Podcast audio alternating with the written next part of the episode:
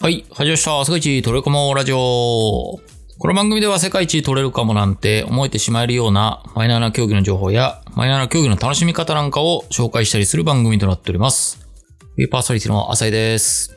はい。えー今回はクディッチというね、競技のプレイヤーと、まあ監督さんお二人お招きして話をいろいろ伺いました。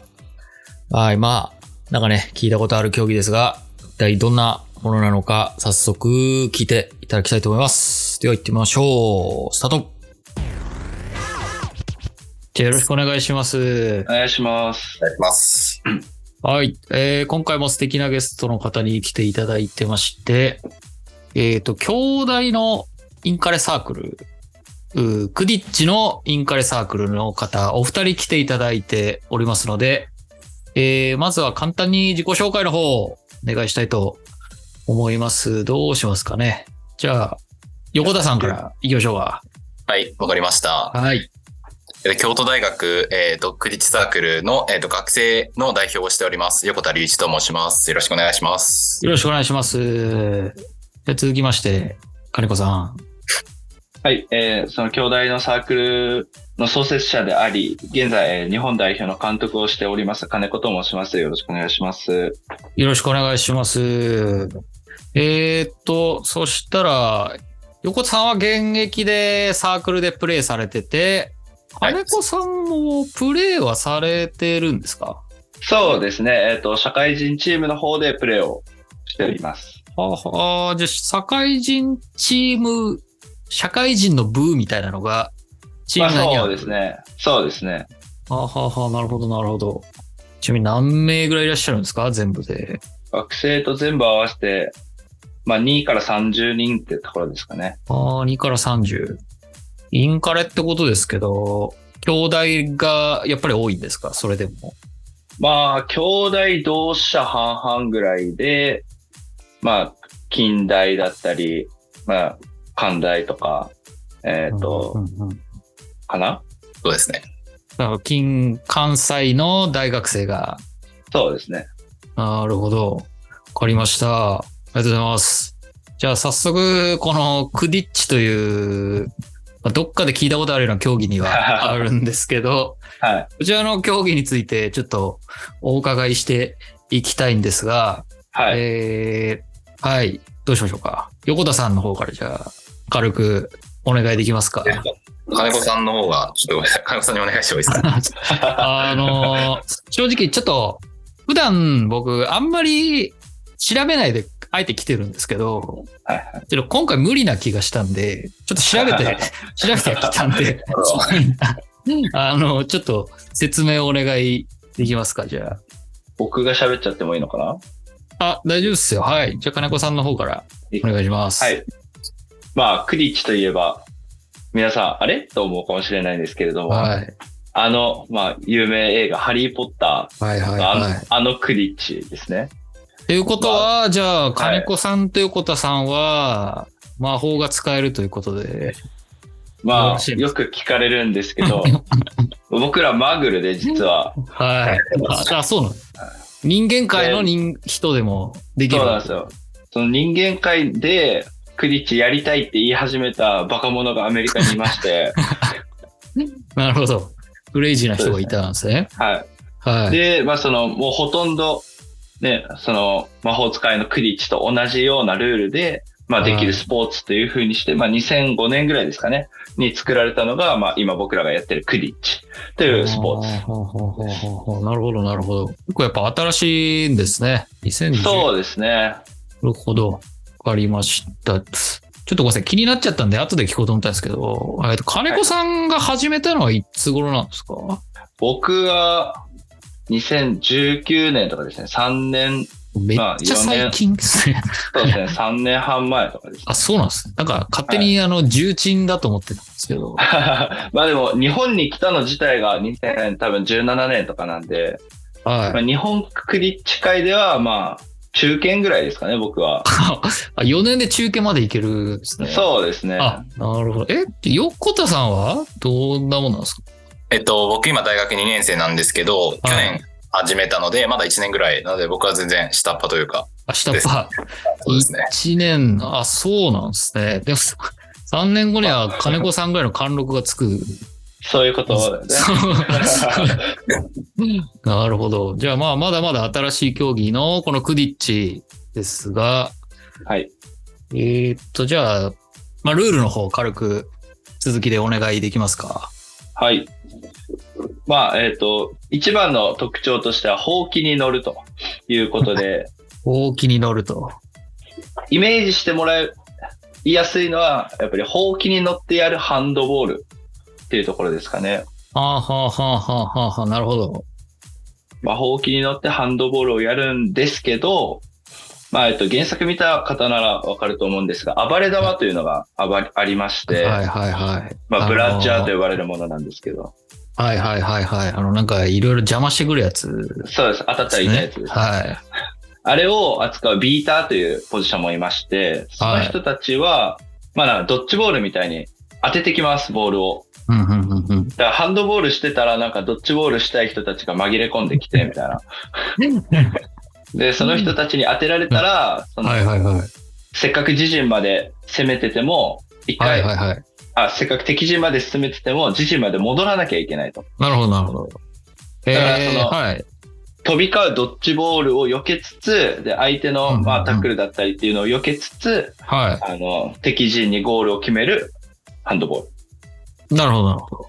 なるほ ど。いろいろと、あの、突っ込みどころあっても、たくさん湧いてきたん ですけど。はいはいえはっい。と、まず、えっと、7人でやる競技っていう、僕の認識は合ってますかこれ。あ、そうですね。7は人いは対い7はいはい。で、なんかポジションが決まってて、うんで、その、今お話しいただいた、ブラッチャーで邪魔するみたいな人はいはいはい。がいるって見たんですけど、この人はそもそもじゃあはいボ、ボールに触れないですよ。そのハンドボールでいう。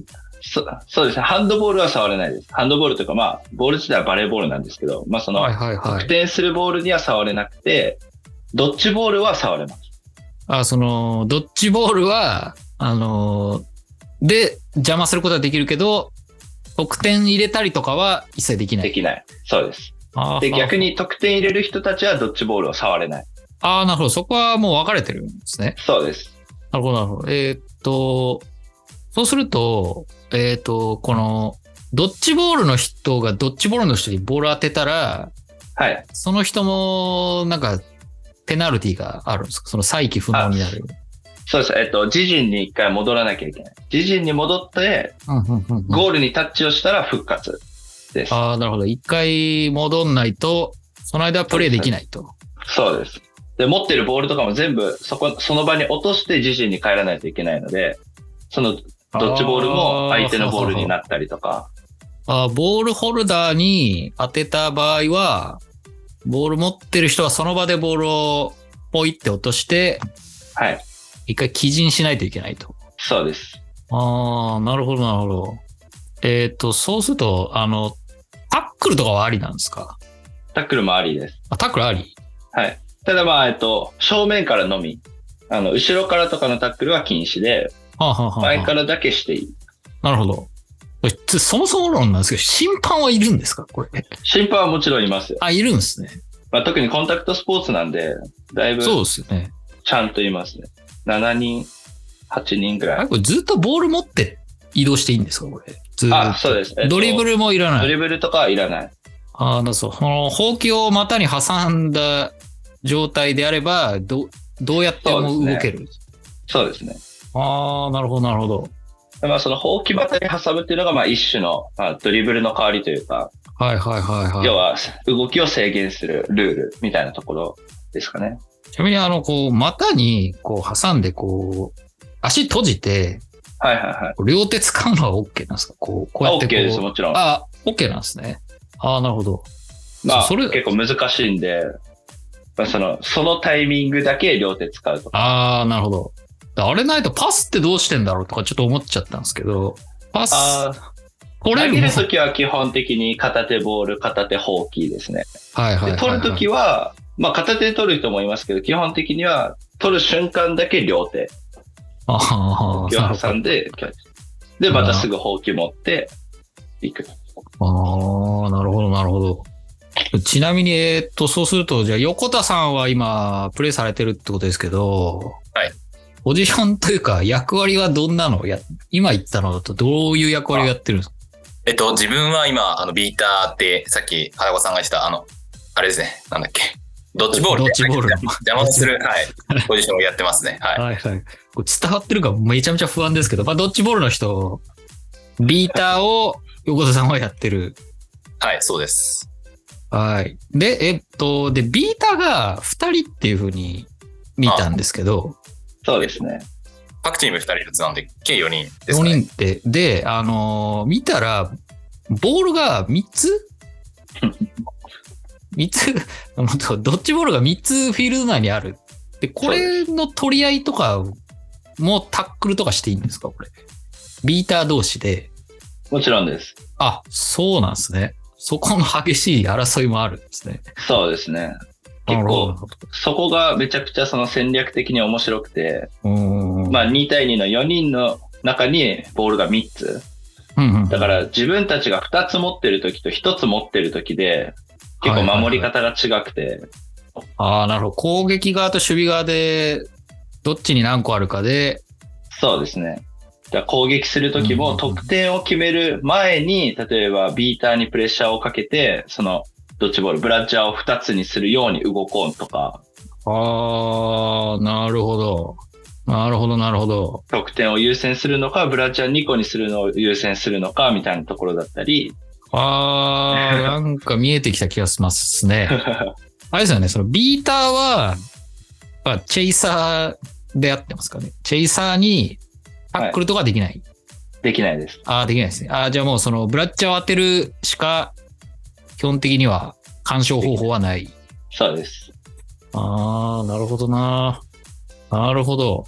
ちなみに、えっと、ボール持ってずっと回してたら、なんか勝てちゃいそうな気もしたんですけど、そこって、なんか時間制限とかあるんですかバスケとかではあるは、特にないです、あ、ないんですね。で、その、ボール持ってない人も全然ビートされちゃうんで、ああ、そのそうかそうか。ボールずっと回してたら気づいたら味方全員ビートされてるみたいなこともあ ります、ね。 ああ、なるほど。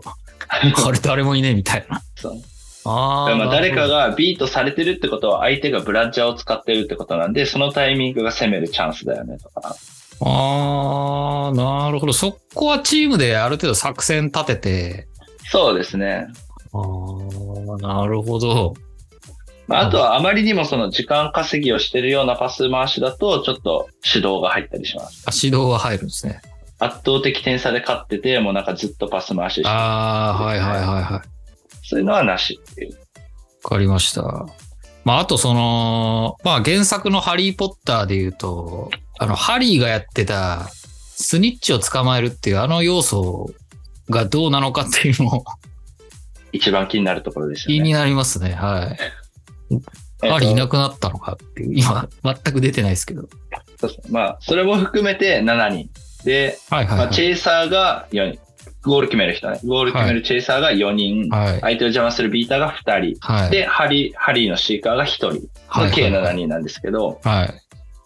えっと、まずあの、金の玉、スニッチは、はい。あの、人がやります。人がやるんですね。はい。あの、審判から1人、まあ、ひ出てきて、スニッチ役が。はい。まあで、お尻にその、まあ、タグラグビーのタグみたいな、はいはいはいはいは靴い。下と、まあ、テニスボールで、まあ、そのスニッチ、は肘い。スニッチをお尻につけてますと。はい。で、その一人を、えっ、と、まあ、両チームから出てきたシーカーが、まあ、追いかけて奪う。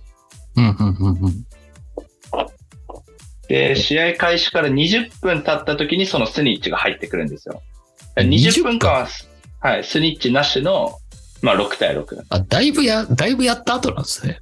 そうなんですよ。結構辛くて。あ、そうなんですね。あ、そうなんだ。いや、これすぐ終わっちゃうんじゃないかって思ったんですけど、あ、だいぶ経ってから入ってくるんですね。そうなんですよ。で、まあ、スニッチが。が入ってきて、シーカーが入ってきても、まあ、その、クワッフルゲームとかもずっと続くんで、はいはいはいはい。まあ、結構乱戦になりますよね。えで、スニッチが取はいられるまで、なるほど。スニッチを取ったら強制でゲーム終了。えーっと、そこで一旦スニッチを取ったチームに30点、まあ3ゴール分追加されますと。はあはあはであ、なるほど。取ったチームがまだ勝ってなかったら、は同点だったり、えっ、と、まだ負けてたりしたら、延長戦に入ります。い。延長戦。はいはいはい。延長戦が、えっ、と、まあ、またそのシーカーがなくなって、はい。例えば100対60ですと。100対60で、60点の方が取ったら100対90。で、まだ負けてる。はで、その勝ってる100点の方に、まあ、プラス30点した130点を目標点として、100対90からリスタート。い。ごめんなさい、もう一回いいですか ?100 対90になりましたと。はい。で、勝ってる方のチームの点数に、30点プラスした点数が目標点になります。 130点が目標点。はい。ああ、なるほど、なるほど、なるほど。ああ、はいはいはいはいはい。で、で、もうそのまま100対90からスタートして、130先に取った方の勝ちです。 100ってどっから出てきたんですかこの100点って。あ、まあ、それは、あの、その時の状況次第ですね。ああ、なるほど。あれ ?120 対90で試合終了しまし120対90だったら、目標点は150点になります。それはどう、どう決まるんですかその勝ってるチームのプラス30点。あ、プラス30点。ああ、なるほど、なるほど。ああ、そういうことなんですね。じゃあ、勝ってる方は2連続で、えースニッチを捕まえたら勝ってる。あ、いや、スニッチはもあ、もうういいなないくんでなすります。一回取ったらいなくなる。はい。あ、そうなんですね。すげえけど、なんか労働量がだいぶ違う気がしちゃって、 しちゃったんですけ ど。まあまあ、でも勝敗の分ける重さは全然違うんで、あーそんなもんえじゃあ、その、それこそ、あえて取り行かないみたいな状況もあったりするんですかまあ、なくはないですけど、まあ、どっちにもそんなメリットはないですね。そああ、のそうなんですね。取りに行かなくて。うーん。なるほど。まあどうしてもそのシチュエーションを続けたいっていう時も、まあ、なくはないので、たまにあります。まあでも基本的には20分経ったら、このスニッチに追いかけっこが始まそっうて、ですね。勝ってる方が取ったらもうそのまま終わりと。そうです。で、負けてる方が取ってもまだ負けてる時は延長戦と。そうです。ああ、なるほどな。あそういうルールだったんですね。いや、なんかこれ、これすぐ終わっちゃわねえのかなって、すげえ、ルール見た時は思ってたんで、すげえスッキリしました。そうなんあですと疑問だったんですけど、交代はありなんですか選手交代。あ、交代はもう自由です。あ、自由。はい。もうプレー続行してる中でもう、まあ、タイミング見計らって自由に交代。ああ、なるほど。ポジションの交代とかはありなんですかはありです。全然。あ違うあ。ポジションになることもあります。それ試合中に、僕、チェイサーになりますみたいな感あじで。そうですね。かまあ、一回、一回交代で外に出て、そのままビーターとしてもう一回戻ってくる。あ、なるほど。一回フィールドの外に出れば、そう違です。う役割で入ってくれる。そうです。なんかパッと見わかるんですかそれ。なんか、なんかつけヘるんですッかドバンドをつけてて、ヘッドバンドの色でポジションが分かれてます。ああ、なるほど、なるほど。じゃあそれをつけて出れば、まあ、その役割になれる。そうです。あー試合中に交換とかはダメ。えっ、と、プレー続行中はダメです。ああ、ダメなんです。まあだからその交換するときは絶対外に一回出てあー交換。あーなるほど。プレーは途切れないんですか基本的に。基本はそうですね。えっ、と、例えばシュート打った後はまあ一瞬止まる、止まるというか、ですけど、まあその拾ってすぐ速攻とかも可能で、まあ要はバスケとかと一緒ですね。ああ、はあはあはあはあはあ。なるほど、なるほど、なるほど。サッカーみたいに中央からピーとかっていう感じではない。ではないです。ああ、なるほど。入れられてそのまま逆襲とかも、まあ、で、全然できる。そうです、そうです。ああ、なるほどな。わかりました。正直、これルール最初見たとき、これゲームとして成り立ってんのかこれってすっげえ思った。 すっげえ思ったんですけど、なんか今の説明聞くと、うん、ちゃんとこう、あの人間界用にうまく加工されて、ちゃんとスポそうーでツ、すねスポーツになってそうなイメージはつきましたね。相当頭も体も使うんで、多多分兄弟生とかはめっちゃ好きだと思いますね。 そうですね、確かに。あーあ、そうなんですか。横田さんが今激しくうなずいていましたけど。やっぱあれですか、新しい戦術とか、こう、動きとか、ああでもない、こうでもないってずーっと話してんのがそうですね結構楽しいみたいな。まさしくそうで。まあ、世界一というのはもちろんアメリカなんですけど、はいはいはい、はい。アメリカでもまだそのこれが正解みたいな戦術はまだあーなくて、毎年なんか違うことやってたりとか、あ、それ面白いですね。そうですね。あ、それマイナーなスポーツの、まあ、いいところというか、そうですね。まだ何かこう、鉱脈が眠ってるんじゃないかっていうので、う日夜研究が進むっていうのは、で、やっぱりその、他のスポーツと違うところが、そのボールが複数ある。うんボールがたくさんあるスポーツってほとんどないので、いや、まあ、パッとは浮かばないですね。そうですよね。はっていうのと、まあその男女混合で、ああ、そうなんです男か。女、そうです。えっと、まあ7人中、まあよ4、3じゃないとダメなんですよ。ああ、なるほ別にど。男なるほ4、ど女3でも、男3、女4でもあいいんあ、ですなけるほど、ど。はいはいはいはい。で5、2じゃダメってことですね。はい。そうです、そうです。だから、タックルがあるので、特にチェイサーが激しいタックルをするんですね。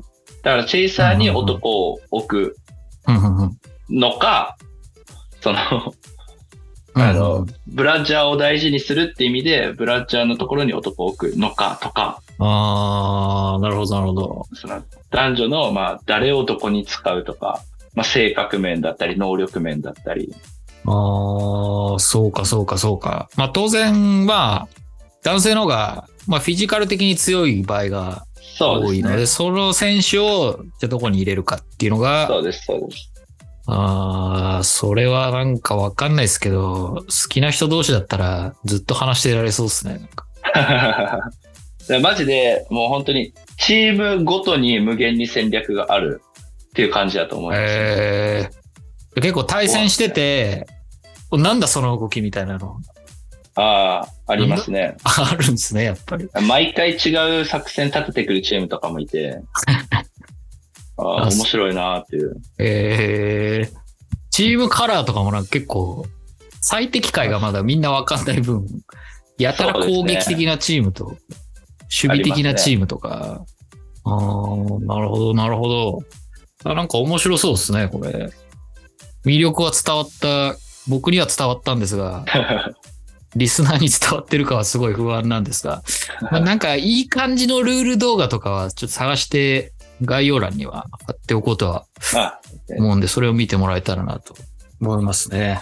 横田さん大丈夫ですかなんか補足の説明あれば。僕の説明ですか。いや、でもまあ、ルールはほぼほぼ完璧だと思いますけど、やっぱり頭も使いますし、あと、タックルもあるって言ったので、フィジカル強い人、うでんうんうんうんも、やっぱどんな人でも活躍できるっていうのが、このスポーツのいいところかなって思いますね。うんうんうんうんうんなるほど、なるほど。ありがとうございます。ではちょっと競技の魅力は、えっ、と、伝わったところで、まあちょっと、せっかくお越しいただいたお二人の競技歴をちょっと伺いたいんですけども、どうしようかな。じゃあ最初、じゃあ下っ端の横田さんからちょっと あのやっぱです。はい。下っ端の横田さんからじゃあちょっと話を伺いたいんですが、えっ、と、今2年生で、1年前から始めたと。はい、大学入ってから始めました。結構入ってじゃあすぐ始めた。えっと、大学に入ってすぐ、そうですね。はい、始めたって感じですね。ああ、なるほど。まあ、京都大学に入って、なんでこんなスポーツというと非常に失礼ですが、なるほど。ああ。はい。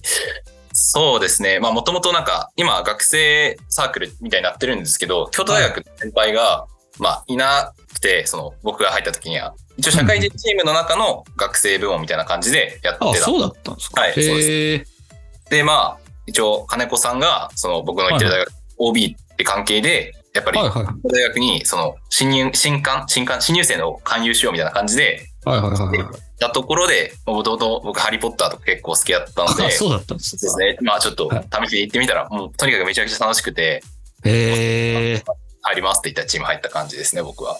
もともと今日なんかスポーツやられてたんですかあ、そうですね。僕は高校の時ラグビーやってましたね。ラグビーはい。全然見えないですね。ラグビーやってたんですか よく言われますね。あ、そうなんですか。ラグビー感全くないですけど、やっ ぱ。えー、ラグ、大学でラグビーやるって発想はなかったんですかいや、ちょっとあったんですけど、まあいろいろあって、まあ部部活しかなかったのでっていうのも、まああるんですけど、あはんはんはんやらなかったですね、ラグビーは。あったらラグビーやってたけど、まあないから、なんかやろうかなっていうので探して、ハリーポッター読んでたってのもあって、グリッチを始めたと。そうですね。新しいスポーツやりたかったっていうのもあったので。どうですか始めた直後ぐらいは、どんな感じでしたプレイしてみて。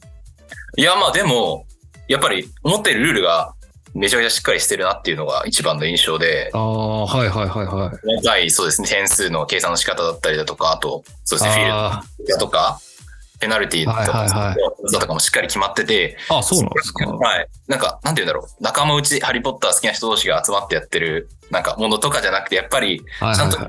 やってるんだなっていうのが一番やってて。はああ、い。ちょっと僕もそれ最初思いましたね。なんか、ポイントあれですけど、ネタ、ネタ、ネタスポーツかなって思ってたんあですけど、はいなんか結構、 ん結構なんか代表もあんのこれって調べててちょっと思って、結構ガチで、なんだ、スポーツとして成り立ってるんだっていうのは僕もすごく思ったところですね。やっぱりプレイヤーも感じてるんです、そこは。ーそうですね。やっぱり大学入るまで知らなかったので、そのクリッチってスポーツを、ああ、本当にやってるっていうのを。そうですね。かなりしっかりしてると思います。新しい、新しい競技ですもんね。で、1年今やって、今、あれなんですか学生部門の中では結構幅利かせてきてる感じ。えっと、まあ、学学生部門って言ってもあれですけど、関西の学生部門では一応、はいまあ代表という形をやらせていただいてるっていう、はい、状態ですね。今の、今のサークルの代表みたいな。あ、そうです、そうです、そうです。ほうほうほうほうなるほど。ちなみに、えっと、ちょっと疑問なのは、試合とかって、で、できる環境はあるのかっていうのはちょっと気になるんですけど、あーそこそこあるんですかその、関西だと結構クリッチが盛んとか、そういうわけでもない。いや、えーっと、試合はやっぱり、えーっと、関西のチームが、今、我々のいるチームが一応大阪オーキニーズっていうチームなんですけど、はいそのチーム1個だけで、やっぱり、はははえーっと、そうさっき6対6だったので、10人以上集まったら大体、その、チーム内で練習試合みたいな感じは毎回できてるんですけど、そうですね。やっぱり東京の方がチームが多いので、やっぱそっちの、ああ、そうなんです定期か。的に試合するみたいな感じが多いかなっていう感じですね。はい。あーえ、なんか公式大会とかがああるんですか金子さんお願いします。そうねい細くやで。そうですね。公式大会は一応年に、まあ2回かな。まあ、ちゃんとした全日本選手権っていうのは年に1回10月ぐらいに行われていて、はい。まあ大体4月ぐらいにスプリングカップっていうのが、まあ行われる予定です。はははは。これまはあ、全部でその社会人チームと学生チーム合わせてまあ7個ぐらいかな日本にあるのが6個7個なんでまあその地区予選とかはなくもう最初から全日本ああ、いいですね。でまあ大体東京のチームなんでまあ東京で行われることが多いですね東京かまあ最近は静岡が多いですけど静岡。へえ。まあなんかいいフィールドがあるらしくてあ、 そうなんですか。まあそのそんな感じですかねええ、なるほど、なるほど。え、じゃあ横田さんも出られた。そうですね。去年の大会は出ましたね。なんか結果はどうだったんですかえーっと、去年10月ですかね、その時の大会は、えーっと、4位とかだったんですけど、はえっと、この前2月は、あれまでも一応飛行士の引きの大会ってことになってると思うんですけど、はいその2月の大会では一応優勝って形おにうなっはいええ。何チーム中ですかえー、2月の時は確か6でしたっけそうだね6ですね。6チーム中優勝って形ですおね。すごいですね。わずか1年で一応、かっこ仮ですけど、日本一の、日本一を言っても、やや過言ぐらいかもしれないですけど、そういう結果を残せるっていうのは。あれですかやっぱチームは、みんな大学から始めてる感じですよね。おそらく、横田さんの学生の方は。あそうですね、学生チームの方はもう全員が大学入ってから始めて、さすがにクリチ経験者はいなかったですね、高校時代からやってるって方は。まあ、ということはみんな1、2年ってことですよね。プレー歴。はい、そうですね。ほとんど1年だと思いますね。おすげえな。それで、ちゃんと 勝てるってのも、まあ、マイナー競技のいいところなのかもしれないですけど、これは素敵でいいですね。なるほど。ありがとうございます。じゃあ、今後の目標は、日本一っていうイメージでいいですか横田さんは。そうですね。それと一応あと、今学生チームとしてやってるんじゃなくて、一応社会人チームと合同でやってるっていう形なので、もっと関西の方でもクリッチ盛り上げていければなっていうふうには考えていますうんうねん。うんうんなるほど、なるほど。いう面も、じゃあ、ちゃんとや、ちょっと関与していきたいなっていうはいなかなか濃い、クディッチ的には濃い一年な気がしましたね。ありがとうございます。はい。えー、今度お聞きいただきありがとうございます。はい。えー、いかがでしたでしょうかね。クディッチっていう競技の魅力伝わりましたかね。なかなか言葉だけだと難しいような気がしたんですが、えー、放送内でも話しますが、まあ、概要欄にちょっと動画のリンク等貼ってますので、気になった方はぜひね、そちらから見てほしいなと思っております。まあやっぱりハリーポッターをね、えー、見た方とかなら飲み込みやすいルールかなとも思いました。はい。